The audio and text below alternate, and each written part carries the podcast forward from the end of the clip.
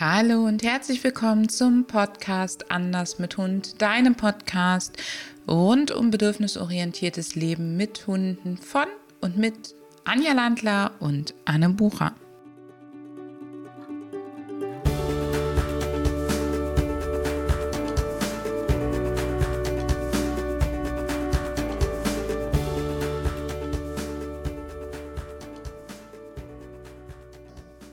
Hallo und herzlich willkommen zu einer neuen Podcast-Episode von Anders mit Hund. Die liebe Anja und ich wollen uns heute einem Thema widmen, was du dir gewünscht hast oder was viele von euch sich gewünscht haben, nämlich den Auswirkungen von Mehrhundehaltung auf das Thema Alleine bleiben. Anja, wollen wir erstmal zusammen definieren, was für uns Alleine bleiben ist? Ja, sehr gerne. Ja, das, das ist schon wichtig, dass wir alle von dem gleichen Ausgangspunkt jetzt starten? Für mich ist alleine bleiben, wenn die primäre Bezugsperson für den Hund eben nicht mehr erreichbar ist, nicht mehr ähm, zur Verfügung steht. Ja, das ist wunderbar ausgedrückt. Und wenn man sich das bewusst macht, dann kann man im nächsten Schritt eigentlich schon sich bewusst machen, dass Alleinebleiben und Mehrhundehaltung, naja, die gehören nur bedingt zusammen. Also es ist ganz, ganz wichtig, finde ich, vorab, dass wir uns darüber klar sind, dass das Alleinebleiben mit einem Hundekumpan gegebenenfalls für den Hund leichter ist, wir da aber keine Garantie haben. Das heißt, äh, der andere Hund ist ja nicht unbedingt die primäre Bezugsperson, der primäre Bindungspartner, sondern es ist ein Bindungspartner und jede Familie, jede Hundegruppe besteht, jede Gruppe insgesamt besteht aus Zweierbeziehungen. Und ob und wie die Mehrhundehaltung Auswirkungen aufs Alleinebleiben hat, das liegt eigentlich gar nicht mal hm, nur an der Beziehung zwischen dir und deinem Hund, sondern auch an den Zweierbeziehungen untereinander. Und das macht das Ganze natürlich sehr komplex. Ja, die Bedürfnisse deines Hundes, die verändern sich ja und äh, er hat nicht immer nur ein Bedürfnis, also er hat nicht immer nur das Bedürfnis zu spielen zum Beispiel. Viele Menschen haben ja das, die Idee, es ist ganz wichtig, einen zweiten Hund dazu zu nehmen, weil wenn, der, wenn die dann alleine sind, die können miteinander spielen. Nur was ist, wenn die erstens mal gar nicht das Bedürfnis haben zu spielen? Spielen ist sowieso ein eigenes Thema, also vielleicht ein bisschen blöd gewähltes Beispiel von mir jetzt. Aber es gibt ja noch andere Bedürfnisse, die mitunter nur du stillen kannst, also wo du einfach wichtig bist, dass das überhaupt, äh, dass der Hund das überhaupt stillen kann, das Bedürfnis. Für mich ist es ganz wichtig, dass du da draußen weißt, wir erzählen dir gleich auch ein paar Beispielgeschichten und auch was für uns so die Schlüsselfaktoren im Thema Alleinebleiben und Mehrhundehaltung sind. Hm, für mich ist vorab ganz wichtig, dass du dir bewusst machen, machst, es ist nicht ähm, automatisch die Mehrhundehaltung, die tatsächlich eine Auswirkung hat. Also du wirst gleich ein Beispiel hören, wo eben für den Hund es überhaupt keinen Ersatz dafür gab, dass der zweite Hund da war ähm, und oder auch der ähm, Partner oder die Partnerin der Menschen da war und eben nicht mehr die Hauptbezugsperson. Du wirst Beispiele hören, wo es eben doch für die Hunde leichter war, alleine zu bleiben, ohne Hauptbezugsperson, wenn sie noch zumindest miteinander waren und halt auch, was uns ganz wichtig ist, wenn wir dabei trainieren. Das heißt, alleine bleiben ist für Mehrhundehalter nicht automatisch leichter. Im Gegenteil, es kann sich sogar ähm, ziemlich dramatisch entwickeln, dass der zweite Hund zum Beispiel nicht mehr alleine bleiben kann, weil der erste so einen Stress beim Alleinesein hat oder weil es zu Übergriffen aufeinander kommt, weil es einfach dann nicht harmonisch miteinander ist und solche Sachen. Und es ist auf jeden Fall keine gute Idee, sich dementsprechend einen zweiten Hund anzuschaffen, weil der erste Hund nicht gut alleine bleiben kann, weil du hast keine Garantie, dass das hilft. Ja, und es kann genau das Gegenteil passieren. Ja, das kann genau das Gegenteil passieren. Es kann aber auch gut gehen. Die erste Geschichte, die ich dir erzählen möchte, das ist eine Kundin, ähm, die wir kennenlernen durften, wo die beiden Hunde miteinander ähm, alleine bleiben mussten. Und ähm, die Kundin war auch schon jemand, der sehr sauber und sehr ordentlich trainiert hat. Trotzdem war es eben so, dass der eine Hund massiven Trennungsstress hat und überhaupt nicht zur Ruhe gekommen ist, während der andere Hund eigentlich gar kein großes Problem mit dem Alleinebleiben hatte. Das heißt, für den war wirklich der zweite Hund überhaupt kein Ersatz. Und es war vielmehr so, dass durch die Probleme des einen Hundes mit dem Alleinebleiben, der wirklich die ganze Zeit auf und ab getigert ist, gehechelt hat, ähm, äh, total gestresst war, ähm, der zweite Hund beim Alleinebleiben eben auch nicht mehr zur Entspannung gekommen ist, sondern die ganze Zeit den ersten Hund im Auge behalten hat, ähm, auch ähm, natürlich durch, den, durch die Bewegung und den Stress im Haushalt immer so ein bisschen in der Aufmerksamkeitsteilung war, sich immer wieder abgesichert hat, was passiert hier eigentlich. Und so konnten im Prinzip beide Hunde nicht mehr alleine bleiben, weil der erste es konnte und ähm, in dem Fall gab es dann irgendwann die Trennung zwischen den beiden Menschen und jetzt lebt eben der Hund, der bisher gut alleine bleiben konnte oder nie ein Problem damit hatte, ein wirkliches, lebt jetzt wieder alleine mit seiner Bezugsperson und einem neuen Menschen. Und ähm, hier ist es jetzt so, dass das Alleinebleiben für den Menschen ein riesiges Thema ist weil er ja immer im Kopf hat, es war so schwierig und so anstrengend und ich will auf keinen Fall was kaputt machen. Das ist einfach ein sehr filigranes System, dieses Alleinebleiben. Man muss das sehr mit Bedacht machen. Und vielleicht ähm, der Mensch in dem Fall auch sehr, sehr angenehm vorsichtig ist, vielleicht manchmal auch ein bisschen zu übervorsichtig. Aber für den Hund ist das Alleinebleiben in der Tat leichter wieder, dadurch, dass der zweite Hund nicht mehr da ist und nicht so gestresst ist. Mhm ist ein sehr spannender Fall. Ich habe einen, ich sage mal, ähnlich gelagertes Beispiel jetzt.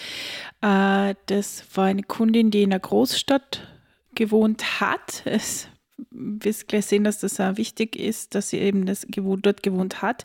Und die hat auch zu einem Hund, der mh, mm, so mh, mm, im Grunde die ganze Zeit schon Trennungsstress hatte, aber sie hat das nicht so richtig bemerkt. Also das war so kein Radau, ja, oder Zerstörungswut, sondern dieses eher Zurückziehen und diese, diese eher depressive Ausprägung einer, einer Trennungsangst, Trennungsstresses.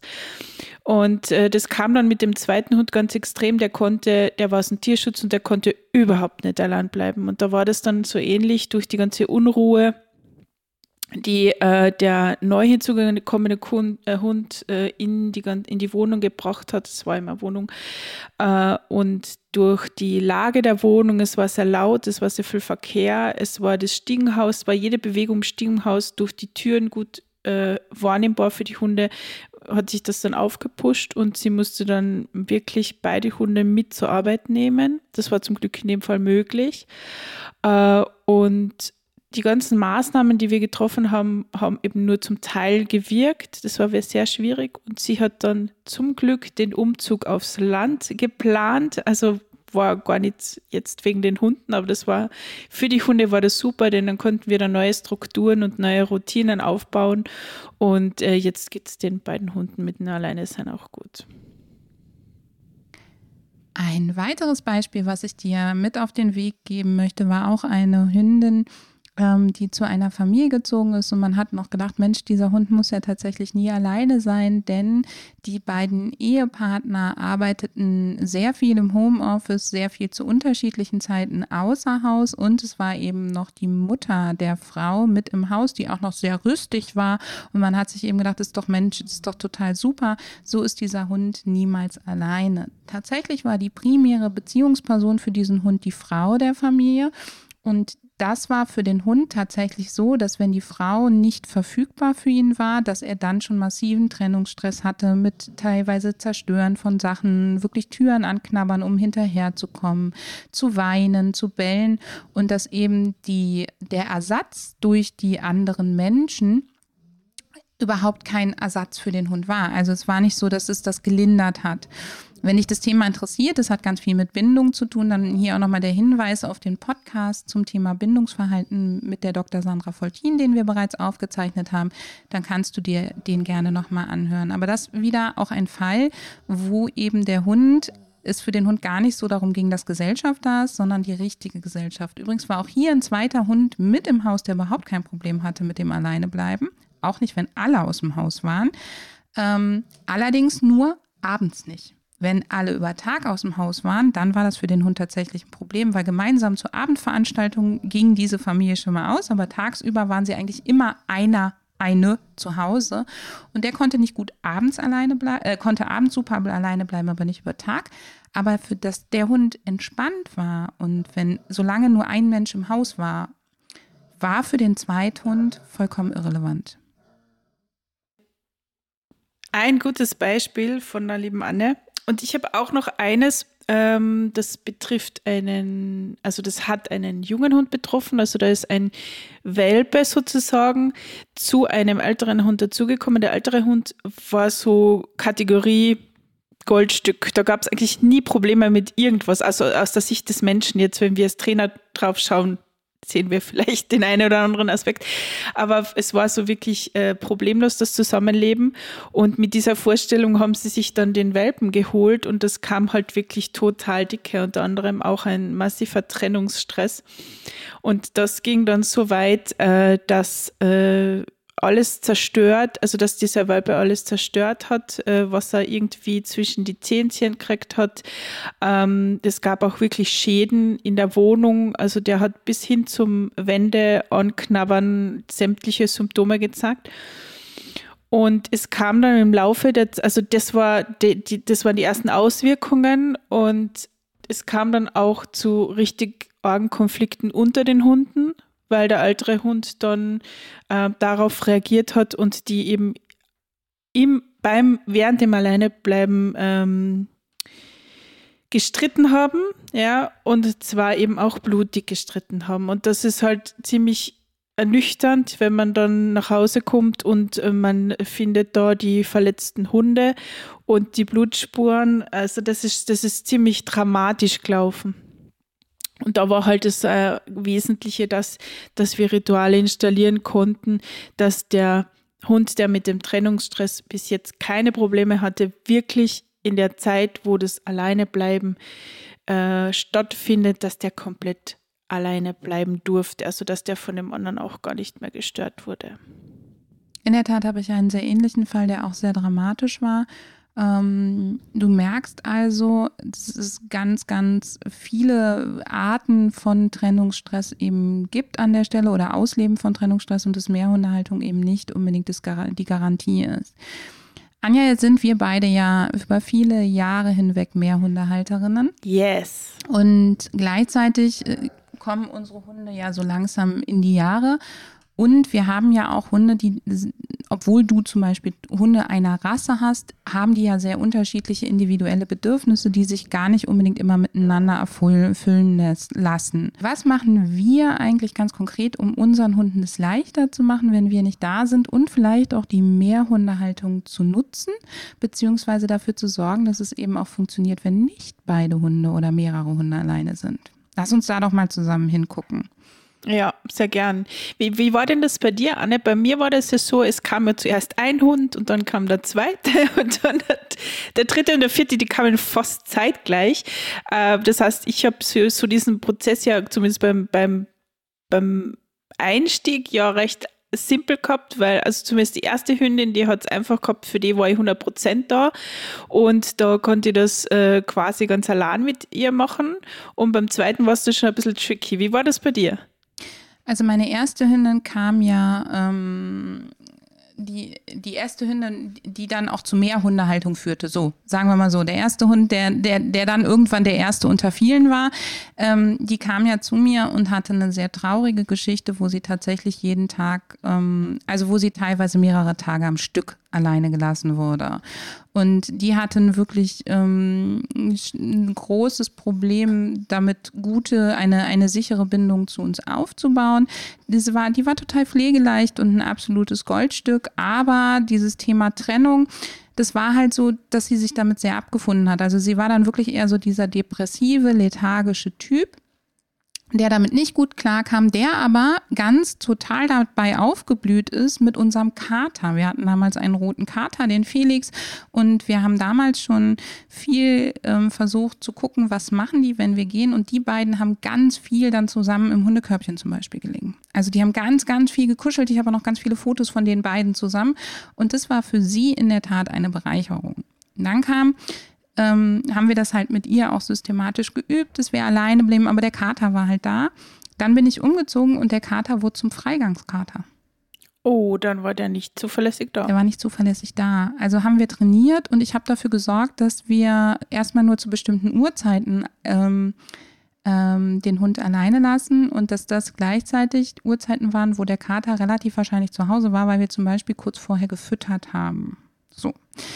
Ähm, das heißt. Ja, Planung ist halt alles. Planung gell? ist alles. Dann ganz klar natürlich beim Hund auch alle Bedürfnisse befriedigt. Dann war der Kater mit da und wir sind rausgegangen. Und dann kamen ja in der Tat bei uns die wechselnden Pflegehunde dazu. Und das war zum Beispiel so, dass es da ganz unterschiedlich war, ob die Maggie, so hieß die Hündin, diese Pflegehunde als Gesellschaft angesehen hat oder nicht. Für die Pflegehunde war das allesamt so, dass die alteingesessene Maggie ähm, durchaus, nee, stimmt nicht, nicht für alle, Drei waren dabei, für die es nicht ausgereicht hat, dass die Maggie dabei war. Aber für die meisten Pflegehunde war es tatsächlich so, dass sie sich sehr an der Maggie orientiert haben und dass es für die wirklich so war, dass die Maggie als Partnerin an ihrer Seite dann beim Alleinebleiben so ein bisschen gelindert hat. Drei Hündinnen hatten wir, bei denen war das nicht der Fall. Zwei, zwei Hündinnen, ein Rüden. Äh, und eine der Hündinnen hat tatsächlich auch unsere Katzenklappe ausgebaut und ist uns durch die Katzenklappe hinterhergekommen, wo ich vorher gewettet hätte, dass die da nicht durchpasst. Aber die hat in der Tat die Katzenklappe aus der Kellertür ausgebaut und ist dann durch das etwas durchvergrößerte Loch raus. Und ich weiß nicht, also ich, ich hätte gesagt, die passt da nicht durch. Aber gut. Das heißt, sie war unter dieser Verzweiflung wirklich kreativ Mhm. Das heißt auch, ich habe sie damals überfordert und ich habe dann echt einen Fehler gemacht. Ich habe das total falsch eingeschätzt. Ähm, wir haben dann wirklich darauf geachtet, bei jedem Hund, der zu uns gezogen ist, dass wir Folgendes tun. Erstens, dass wir gucken, dass die Hunde miteinander möglichst harmonisch leben. Und wir hatten ja am Anfang tatsächlich äh, auch mal Hundegruppen, wo es zu Beißvorfällen kam. Solange das der Fall war, habe ich die nicht zusammen alleine gelassen. Wir haben mit Gittern zwischen ihnen gesichert. Das heißt, sie hatten die Möglichkeit, an das Gitter zu gehen, um zum Beispiel miteinander Kontakt aufzunehmen. Sie wussten aber auch, es finden keine gegenseitigen Übergriffe statt. Also dieser Faktor, sich gegenseitig riechen, sehen, hören und auch berühren zu können durch das Gitter, der war wichtig. Ähm, aber eben auch gleichzeitig die Sicherheit für alle Beteiligten herzustellen, dass eben da nichts passiert, war total wichtig. Das war ein ganz, ganz wichtiger Faktor. Ich habe also mit jedem von diesen Hunden alleine bleiben, ohne die anderen auch geübt. Ähm, und zwar so, dass es immer in feste Rituale gebettet war. Für jeden einzelnen Hund ein eigenes, was natürlich vom Ablauf her zueinander passt weil mir auch ganz wichtig war, dass ich zum Beispiel die Pflegehunde mitnehmen konnte zum Tierarzt, ohne dass meine Hunde dann direkt wieder mit zum Tierarzt müssen. Oder dass man eben auch getrennt Gassi gehen kann, wenn der eine Hund andere Bedürfnisse oder Herausforderungen hat als der eine. Also, dass ich eben mit der Nayeli zum Beispiel Begegnungen üben konnte, ohne dass ich die Mini mit im Schlepptau hatte oder die Maggie, dass ich mit der Mini an ihrer Angst vor Menschen und am Jagdlichen arbeiten konnte, ohne dass ich gleichzeitig die Nayeli im Schlepptau hatte, weil die dann wieder das Begegnungsproblem gehabt hätte. Das heißt, ich habe von Anfang an darauf gesetzt, dass es ganz klare Rituale gibt, dafür, dass bleiben alle zu Hause oder es bleiben eben alle bis auf zu Hause und mhm. dass sie nicht davon abhängig waren, dass der andere mit zu Hause bleibt, beziehungsweise eben auch teilweise getrennt waren über die Gitter voneinander, dass nichts passieren kann. Ja, das finde ich ja total wichtig. Bei mir war es beim, beim zweiten Hund, also bei der ersten Mehrhunde-Erfahrung, dann so, dass ich hatte ein wahnsinniges Glück gehabt. Äh, die Hunde waren sehr, mm, die haben sehr harmonisch gewohnt miteinander, also gelebt in der Wohnung war das noch äh, miteinander. Die waren sehr da gab es wenige Konflikte, das heißt, das war, richtig, das war eigentlich einfach, die gemeinsam alleine zu lassen. Und die war von Anfang an geschaut, dass die allein alleine bleiben können. Also die erste Hund, die Mum natürlich weiterhin und eben die zweite dann auch, weil äh, die auch so unterschiedliche Bedürfnisse hatten, dass ich von Anfang an viel getrennt spazieren gegangen bin. Und das sind natürlich wunderbare Gelegenheiten, um das dann auch gleich zu üben. Und selbst wenn du jetzt sagst, naja, meine Hunde haben aber ähnliche Bedürfnisse und ich gehe immer mit allen spazieren, es kann dir halt passieren, dass der eine Hund, das hatten wir halt auch mal, gerade bei den Pflegehunden, dann durfte der aus irgendwelchen medizinischen Gründen jetzt nicht lange spazieren gehen oder nur an der kurzen Leine. Ähm, Und die anderen haben aber ja trotzdem das Ausflugsbedürfnis. Und dann eben zu sagen, okay, wir müssen mit den anderen aber trotzdem nochmal los. Es müssen nicht sofort alle zurückstecken wegen des einen Hundes. Und ich habe dann hinterher mehr Konflikte, weil eben ganz viele Routinen verändert sind. Und ich habe das zum Beispiel damals viel so trainiert. Für mich waren die Rituale zwischen, äh, ich trainiere mit einem Hund indoor oder beschäftige mich mit einem Hund indoor und die anderen, die können eben nicht mit mir interagieren und dass ich gehe und einer, blei äh, einer kommt mit und die anderen bleiben hier, die waren sehr ähnlich. Also die hatten immer dieselben Grundzüge, damit der Hund einfach viele, viele Lerngelegenheiten hat und damit ich halt auch von Anfang an klar herausgestellt habe, zum Beispiel die Naivi geht mit, die anderen bleiben hier. Ja, äh, bei mir gab es ja dann also mit dem Umzug ins Haus auch nochmal den Aspekt, dass, äh, dass ich zum Beispiel durchaus zu Hause war, also äh, draußen war und auch fremde Hunde eventuell aufs Grundstück kamen. Das waren natürlich auch wieder so Sachen, die man üben und trainieren konnte und mitunter ist dann eben auch einmal ein Hund mit rauskommen zum Training. Das heißt, das sind, das sind auch wirklich so Sachen, die, so wie du sagst, die, soll, die sollen einfach wissen, geht die Mama jetzt quasi allein raus oder nimmt sie jemanden mit, kommen alle mit. Das sind einfach gute, wichtige Sachen, dass man das, dass man da, dass die Hunde erkennen, worum geht's, worum geht's jetzt und dass wir da auch zuverlässig sind. Also dass wir nicht versuchen, die Hunde da zu ähm, betrügen oder irgendwie den einen abzulenken, um den anderen schnell wegzunehmen. Das darf im Notfall natürlich mal sein, dass wenn du, ich hatte das mal mit einem Pflegehund, der hat eine Wespe geschluckt und ist in den Hals gestochen worden.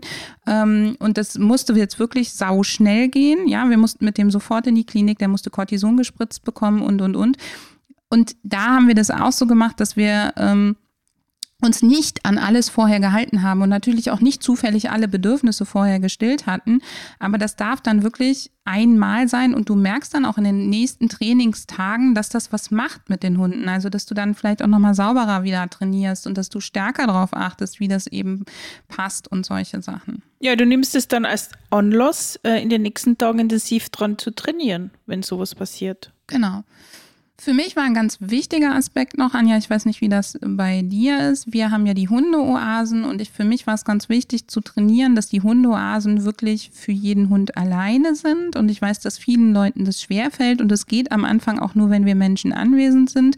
Meine Hunde hatten aber immer ähm, oder zu Beginn hatten sie dann wirklich nur ihre Hundeoasen und im späteren Verlauf gab es dann eben auch sozusagen ein neutrales Gebiet, zum Beispiel unser Bett, wo man sich treffen konnte. Das heißt, sie hatten auch hier wieder die Wahl zwischen Kontakt oder nicht. Am Anfang über die Gitter eben, liegen wir am Gitter oder liegen wir fernab vom Gitter und später auch darüber, wenn ich keinen Kontakt zum anderen will, gehe ich in die Hundeoase und die anderen dann auch lernen, dass die Hundeoase des ersten Hundes, also des Hundes, der drinnen ist, halt wirklich mh, hm, zu meiden ist. Das kannst du natürlich nie 100% sicherstellen, aber die Hunde können das schon sehr gut lernen. Ja, ich habe ja durch dich das Konzept der Hundeoase vor einigen Jahren äh, so richtig im Detail und in der ganzen Verständlichkeit erst, erst erfasst. Und das war bei mir tatsächlich auch nochmal ein großer Schlüssel. Äh, als der dritte Hund, also die ersten zwei waren Hündinnen, der dritte dann immer Rüde. Und dass der geschlechtsreif wurde, hat sich die Dynamik der Gruppe verändert. Ja, ist eigentlich logisch, ja, ein Rüde, zwei Hündinnen, das ist, und du hast die Zweierbeziehungen vorher schon erwähnt, das wird ein bisschen tricky, da werden die Konflikte größer, sie, es ist bei uns immer gut gegangen, es ist nie Blut geflossen und sie waren sehr höflich miteinander, aber es kostet viel Energie, dass das auch wirklich dann immer glimpflich abläuft. Und da waren die Hundeoase in Kombination auch mit den Trenn Gittern, die wir dann eingeführt haben, einfach die beste Lösung. Für mich ist es ganz wichtig, zum Beispiel die Hundeoasen aufzubauen, weil ich möchte, dass wenn meine Hunde alleine sind, das für sie nicht bedeutet, dass sie keinen Zugriff auf für sie wichtige Ressourcen haben. Also jeder soll Zugriff auf Wasser haben. Ich, ähm, mein altes Pferd konnte das übrigens super, äh, keinen anderen mehr aus der Gruppe an den Wassereimer lassen. Ja, und das sind so, das sind so Erlebnisse, die habe ich total gut gelernt dass das wichtig ist, dass es eben keinen Konflikt dadurch gibt, dass der eine sich am anderen vorbeischieben muss, um ans Wasser zu kommen oder eben Durst leidet. Das heißt, bei uns hat jede Hundeoase Wasser, beziehungsweise es ist direkt an jeder Hundeoase Wasser, sodass jeder Hund immer Zugang zu Wasser hat. Ähm, aber sie haben auch in der Hundeoase eben die ganz individuellen eigenen Beschäftigungen, wo sie ihre Bedürfnisse befriedigen. Die ähm, Mini mag zum Beispiel nicht so gerne Schlecksachen, kaut aber ähm, schon Gan, äh, die Mini schleckt sehr gerne, kaut aber nur so lala gerne manchmal. Und die Nayeli hingegen da mussten wir ein bisschen gucken, was sie gerne macht, ähm, was sie auch machen kann. Ähm, also sie spielt total gerne mit Futterbällen, aber ich musste halt Sicherheitsvorkehrungen treffen, dass die Futterbälle nicht aus der Hundeoase rauskullern, weil sie die eben als Ressourcen verteidigt hat. Und solange das so der Fall war, musste dann eben noch ein Trenngitter von den Räumen her da sein, dass eben nicht versehentlich der Futterball von der Nayeli zu nah an Minis Hundeoase rankullert und es dann irgendwie Zoff gibt oder so. Also auch dahin zu gucken, mir war ganz wichtig, dass die immer Beschäftigung haben, wenn ich nicht da bin, über Schuhkartons zum Auspacken, über Schleckmatten, über alles Mögliche. Anja, da kannst du vielleicht gleich noch so ein bisschen dazu sagen, weil wir können die Hunde ja nicht mit allem alleine lassen. Das ist aber eben auch nicht diese Beschäftigungssachen dann zu Ursache werden, dass die Hunde sich in die Wolle kriegen. Ja, wir haben das bei uns zum Beispiel war bei allen Hunden äh, oder sind bei allen Hunden Kauartikel stark begehrt. Ja, und dann gibt es ja immer einen oder eine aus der Gruppe, die schneller fertig ist als die anderen. Und wenn die dann abgrasen geht, da kommt einfach dann zu Konflikten, die nie, wirklich nicht sein müssen. Yes, ja, und bei den, äh, was wir auch noch sehr viel gemacht haben, wenn wir wussten, wir sind jetzt wirklich drei oder vier Stunden weg, wir haben äh, Spielzeug ist jetzt blöd, wir haben Apparate genutzt, die nach einer gewissen Zeit Spielzeuge ausspucken oder halt Sachen ausspucken. Die, das ist schon, das war schon sehr sinnvoll, weil also bei zwei von unseren Hunden, die haben einfach nach einer gewissen Zeit Langeweile geschoben. Also die Jüngeren waren da halt meistens dann so gelangweilt und die haben wir dann damit bespaßt.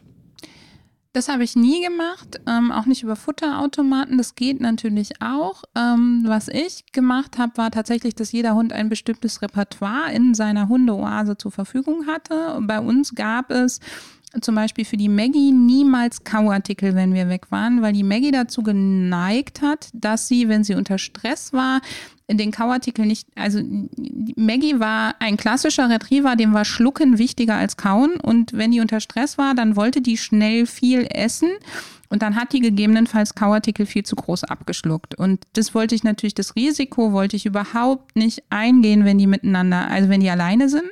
Die Maggie wäre aber nie auf die Idee gekommen, zum Beispiel auf einem Kong tatsächlich rumzubeißen. Da hat die eher dran geschleckt und genuckelt. Das heißt, der konnte ich ein gefülltes ähm, Futterpuzzle, wo man was rausschleckt und drauf rumnuckelt, konnte ich ihr super geben. Aber ich konnte ihr zum Beispiel keinen Kauartikel geben. Ja, deshalb ist es so wichtig, dass du, bevor du eben deinem Hund irgendetwas gibst und ihn damit alleine lässt, dass du ihn nicht nur einmal, nicht zweimal, sondern mehrmals dabei beobachtest. Aber du solltest das auch nicht so machen, dass du die dann vor den Hund hinsetzt und sagst, jetzt mach mal und die schaut dir zu, sondern möglichst unauffällig. Und wenn du einen Hund hast, der sehr, sehr sensibel ist, wenn du ihn beobachtest, also wenn du merkst, der Du, gib, du siehst viele Konfliktzeichen. Der Hund schaut immer wieder auf zu dir, wo, zu, sein, zu seinem Spielzeug oder trägt sogar weg oder so. Dann äh, wird dir einfach die Kamera aufstellen. Ja. Also ich mache das zum Beispiel heute noch so. Wir haben ja früher sogar viel über die über Kamera mit der Mini trainiert, weil die es ja nicht ertragen hat, wenn man sie angeguckt hat. Aber ich mache das heute teilweise noch so, dass ich meine Webcam eben so ausrichte, dass ich meine Hunde beobachten kann, dann hier nebenbei eben so einen ähm, äh, Call-Raum aufmache, so dass ich quasi auf dem Bildschirm sehe, was die Hunde tun, aber für die Hunde ist es so, als würde ich weiterarbeiten. Dann habe ich quasi wie einen Rück Rückfahrspiegel, wo ich dann immer wieder reingucken kann, was machen meine Hunde eigentlich und wie reagieren die. Also wenn du deinen Hund eben mit Beschäftigungssachen beobachtest, das ist toll, aber beobachte ihn halt auch nicht nur dann, wenn er tiefenentspannt ist und alle auf ihren Plätzen liegen, sondern was passiert zum Beispiel, wenn der Zweite aufsteht und zum Wasser geht oder so, was verändert sich sich dann und dann kannst du da viel zurückschließen. Ja, und auch, dass du mal, äh, wenn du jetzt ein bestimmtes Futterpuzzle schon erprobt hast in einer angenehmen Umgebung und wo du dir sicher bist, er weiß, worum es geht. Das ist ja einmal so eine Sache, alles, wo, wo die Hunde noch ausprobieren müssen und kann schnell Frust aufkommen. Aber wenn du jetzt äh, irgendein Futterpuzzle schon ausprobiert hast und weißt, das kann er gut, er weiß, um was es geht und der nimmt das in der gewohnten Umgebung gut an, dann mach das mal noch einen aufregenden Gassi.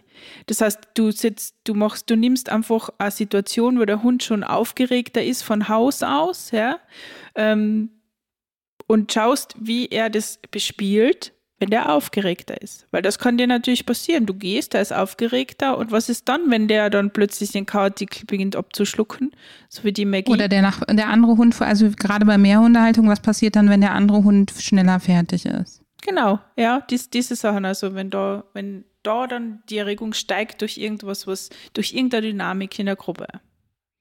Also wir haben das immer so gemacht, dass wenn unsere Hunde länger alleine bleiben und länger mein persönliches Maximum, aber das ist dann das absolute Maximum, ist sechs Stunden.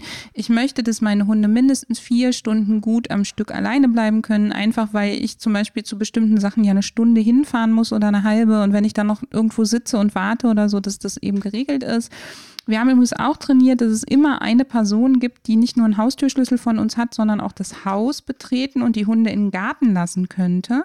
Dass selbst wenn mein Mann und ich zusammen weg sind und wir, es muss ja nicht mal was Dramatisches sein, sondern du stehst auf der Autobahn in einer Vollsperrung. Hier bei uns sind viele Sachen, äh, die man zu erledigen hat, wo man durchaus auch mal auf die Autobahn fährt. Dann stehst du in einer Vollsperrung und du weißt, jetzt wird es langsam kritisch für die Hunde. Dann ist es total toll, wenn es wenigstens eine Person gibt, die du im Notfall anrufen kannst und sagen kannst, hey, ähm, kannst du mal bitte zu uns gehen, kannst du die Hunde kurz im Garten lassen, dass die sich lösen können und dann wieder reinkommen. Das finde ich persönlich ganz wichtig. Und dass du an der oder dass du eben einen Gassi-Service oder so hast, der auch die Hunde abholen könnte zur Not, dass du da immer Plan B in der Tasche hast und was mir aber ganz wichtig war, immer, dass die Hunde ausreichend Stimulations- und Beschäftigungsmöglichkeiten haben, wenn ich da bin, ohne dass wir ein großes Risiko von Auseinandersetzungen haben. Das heißt, es gab bei uns wirklich auch Zeiten, wo wir angefangen haben zu üben, sie bleiben alleine, die Gitter sind offen, aber dann gab es erstmal nicht so viel Beschäftigung, weil wir erstmal dahin kommen mussten, wie interagieren die eigentlich, wenn ich nicht dabei bin. Es ist für mich ganz wichtig gewesen, dass meine Hunde lernen, gut miteinander zu interagieren, ohne dass ich ihnen zu sagen habe, was sie machen. Es gibt ja viele Leute, die übernehmen so die komplette Kontrolle über die eigene Hundegruppe und alleine lassen war für mich mit das Hauptargument, weshalb ich diesen Weg eben nicht gehen wollte, weil wenn ich nicht da bin, kann ich der Gruppe nicht helfen. Die müssen also eigene Strategien haben, damit es dann auch friedlich abläuft. Und dann, als das gut ging, haben wir halt angefangen, Beschäftigungen für kurze Zeit liegen zu lassen. Und dann irgendwann gab es halt immer eine Beschäftigung, die sozusagen schnell verfügbar ist, also die man auch rucki zucki weggeputzt hat. Und dann gab es aber auch schwerer zugängliche Sachen, also zum Beispiel ein Futterpuzzle, was in eine Packpapiertüte und im Schuhkarton war. So, natürlich alles nicht beschichtet und so, dass der Hund es äh, nicht bei den Hunden, die dann tatsächlich die Verpackung auch noch fressen und nicht vertragen, sondern da wirklich ganz individuell hinzugucken, womit kannst du deinen Hund guten Gewissens alleine lassen und wissen, dass es niemals eine Garantie gibt. Ja, das ist total wichtig, ja. Und im Zweifelsfall, wenn sie, wenn man auch wenn man nur ein ungutes Bauchgefühl hat, manchmal trügt einen das ja überhaupt nicht, sondern es hat ja einen Sinn, warum wir dieses Bauchgefühl haben.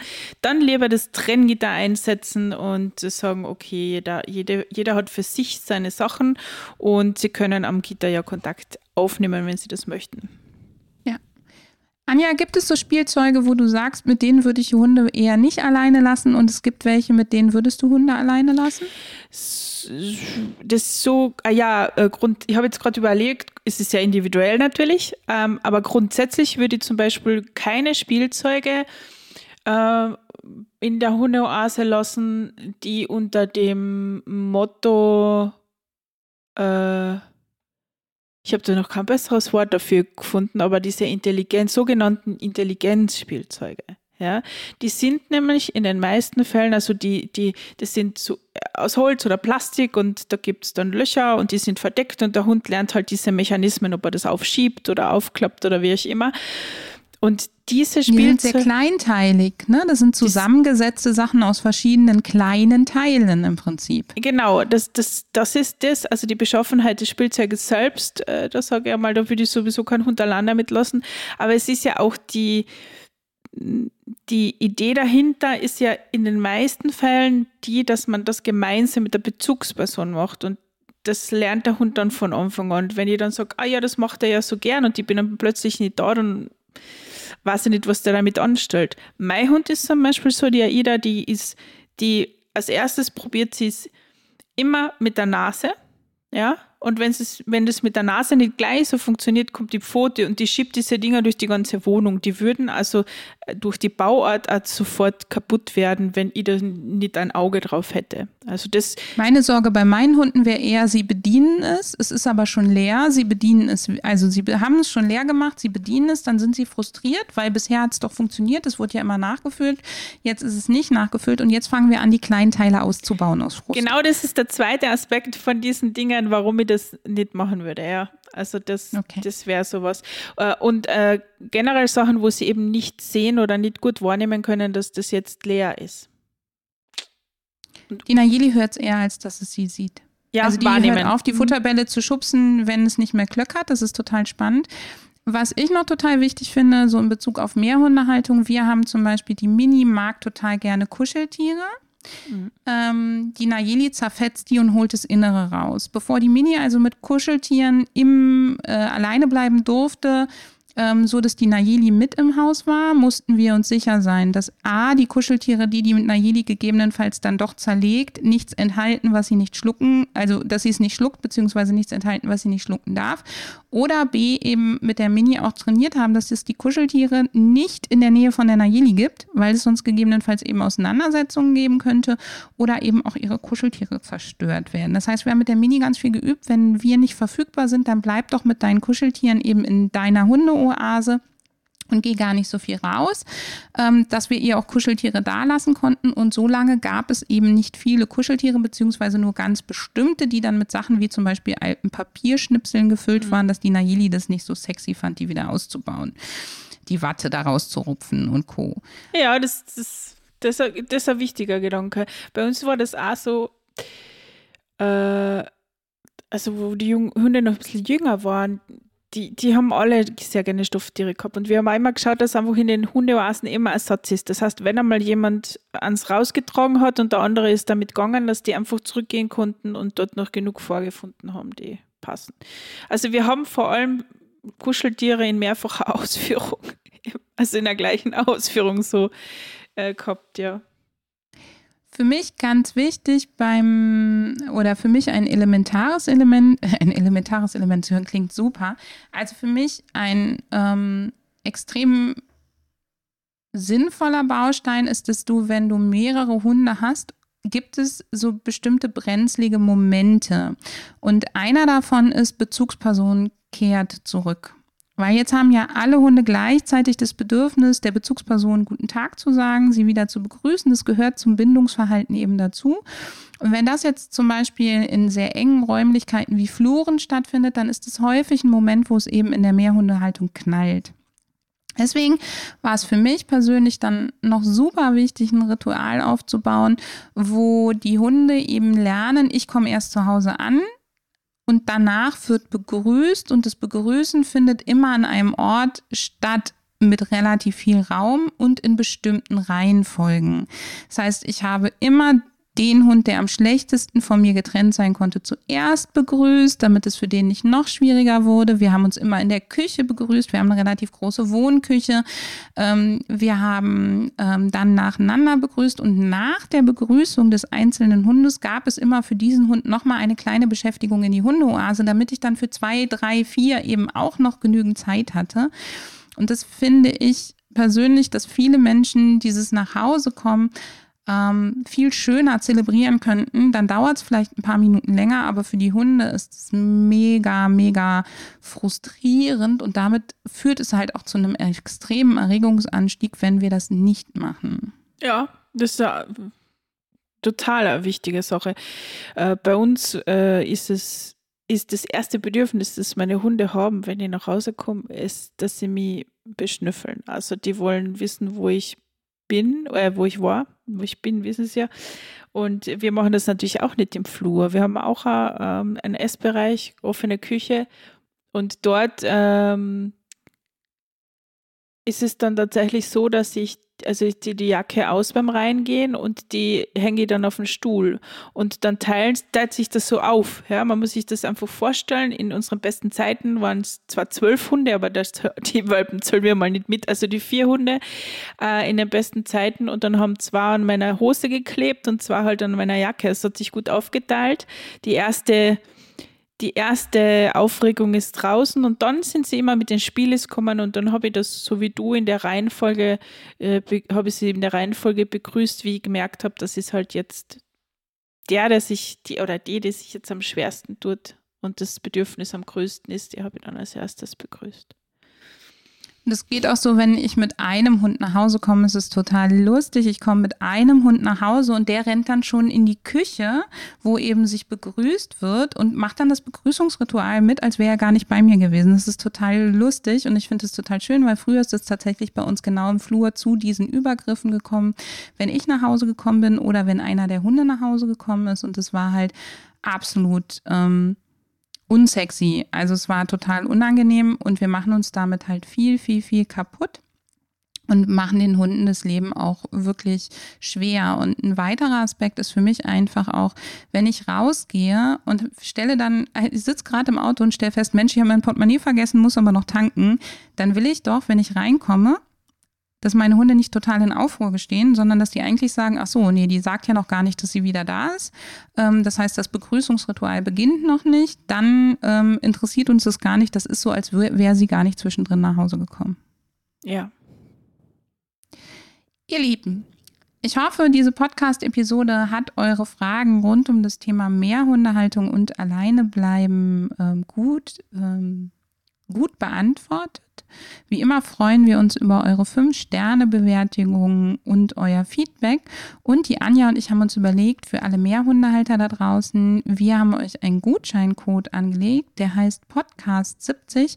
Und wenn ihr den einlöst, wir machen euch hier auch noch einen Link darunter, dann könnt ihr den bei der Anja einlösen. Und wenn ihr dann zwei Futterbeschäftigungen für eure Hunde kauft, dann gibt es von der Anja einmal die Füllung dazu.